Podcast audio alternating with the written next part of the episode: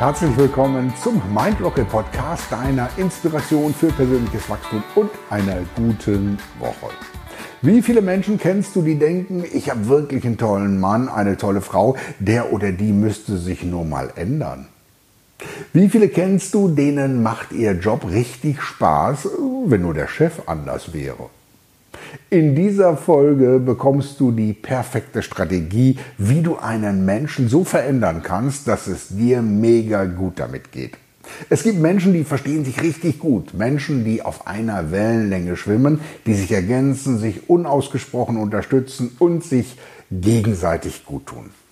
Es geht natürlich auch anders. Menschen, mit denen wir nicht so recht übereinander kommen. Das liegt an verschiedenen Überzeugungen, auf denen am Ende die persönliche Wirklichkeit gründet. Stell dir mal ein Gespräch zwischen einem äh, eingefleischten Veganer und einem Sportgriller zum Thema gesunde Ernährung vor. Der Sportgriller schwärmt davon, sein mit Magic Dust mariniertes Dry-Aged 500 Gramm Porterhouse Steak auf den zischenden gusseisernen Rost zu werfen. Und der Veganer erzählt von einer leckeren Tagliatelle mit Brunnenkresse und Mandelsoße. Lebt der Steakfreund in der Wirklichkeit, dass ein Leben ohne Fleisch zwar irgendwie möglich, aber sinnlos und mangelhaft ist, hat der Veganer das Tierwohl, die Umwelt und die Bekämpfung des Welthungers im Sinn.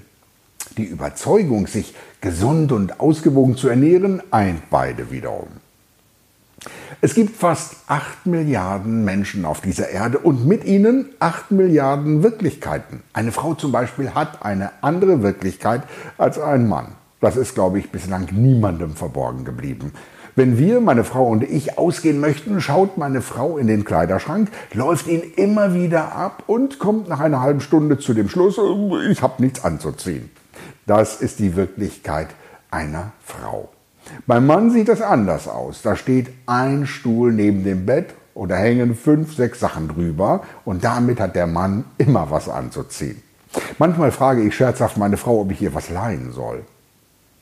Acht Milliarden Wirklichkeiten. Ein Moslem hat eine andere Wirklichkeit als ein Christ. Ein Sportler eine andere als ein äh, Couchpotato und ein äh, Porsche-Fahrer eine andere als ein Dacia-Fahrer.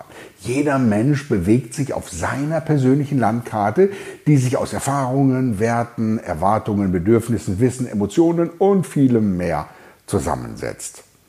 Vielleicht kennst du selbst Gespräche, zum Beispiel mit deinem Partner oder deinen Eltern, wo du zu dem Schluss kommst, oh, wir kommen nicht auf einen Nenner und reden aneinander vorbei. Tatsächlich passiert das bei ganz vielen Menschen oftmals über einen irrenlangen Zeitraum. Bei Älteren sagt man dann oft, oh, der ändert sich nicht mehr. Die Ebenen der Landkarten passen nicht so recht übereinander. Wenn du die Existenz der verschiedenen Wirklichkeiten verstehst, ist es geradezu absurd, Menschen verändern zu wollen. Das kann nicht funktionieren. Solche Änderungsversuche wären mit Zwang, ständigem Kritisieren, Korrigieren, vielleicht sogar mit Verachtung und Unfreundlichkeiten verbunden. Erstrebenswert? Nicht wirklich, oder? Es gibt, und nun komme ich zum Kern dieser Folge, nur einen Menschen, den du verändern kannst dich selbst.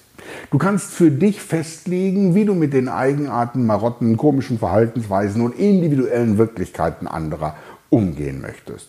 Du kannst sie weiterhin komplett ablehnen, du kannst die Motivation dahinter verstehen oder einfach so Verständnis aufbringen. Du bestimmst, was du denken möchtest. Was ist dir wichtiger, freundlich zu sein oder recht zu haben? In seinem Buch Wie man Freunde gewinnt erzählt Dale Carnegie, wie sein Tischnachbar auf einem Bankett eine amüsante Geschichte zum Besten gab. Die Geschichte drehte sich um ein Zitat, von dem der Erzähler behauptete, es stamme aus der Bibel. Carnegie war sich absolut sicher, dass das Zitat von Shakespeare und nicht aus der Bibel war. So korrigierte er seinen Nachbarn, der jedoch entschlossen bei seiner Meinung blieb. Zur Klärung zog man Frank Gammond, einen Freund Carnegies, der sich ausgiebig mit Shakespeare beschäftigt hatte, hinzu. Gammond sagte, äh, Dale, du irrst dich, der hat recht. Das Zitat stammt aus der Bibel. Später auf dem Nachhauseweg sagte Dale, Frank, du weißt ganz genau, dass das Zitat von Shakespeare ist. Ja, natürlich, gab er zurück. Hamlet, fünfter Akt, zweite Szene. Aber du hast offenbar vergessen, dass wir als Gäste zu einem Essen eingeladen waren, mein lieber Dale. Was hat es für einen Sinn, diesem Mann zu beweisen, dass er im Unrecht ist? Glaubst du vielleicht, dass du dich damit bei ihm beliebt machst? Warum lässt du ihn nicht sein Gesicht wahren? Er hat dich ja nicht um deine Meinung gebeten. Sie interessiert ihn nicht. Warum also mit ihm herumstreiten? Geh jedem Streit aus dem Weg. Soweit die Geschichte aus dem Buch Wie man Freunde gewinnt. Du sollst dich nicht verbiegen, nicht deine Werte über Bord werfen und plötzlich Dinge mögen, die du ablehnst. Du könntest jedoch darüber nachdenken, andere Menschen so zu lassen, wie sie sind und akzeptieren, dass sie eine andere Wirklichkeit für sich beanspruchen. Das ist im Übrigen auch gut so, weil es die Welt bunter und interessanter macht. Jeder handelt aus seiner eigenen Motivation heraus.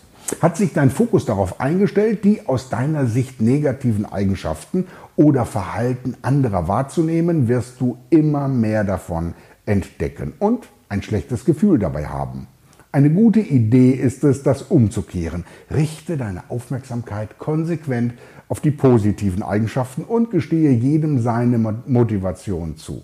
Die Gründe für das Verhalten anderer haben meistens recht wenig mit dir zu tun, auch wenn man verleitet ist, das anzunehmen. Am Ende geht es dir mega gut damit und darauf kommt es an. Wenn dir dieser Beitrag gefallen hat, würde ich mich freuen, wenn du ihn teilst und einen Daumen nach oben dalässt. Vielen Dank, dass du mit dabei warst. Ich wünsche dir nun eine richtig gute Woche, dass sie so wird, wie du sie dir vorstellst, denn alles passiert in deinem Kopf und deinem Herzen. Bis dahin, alles Gute, dein Christoph.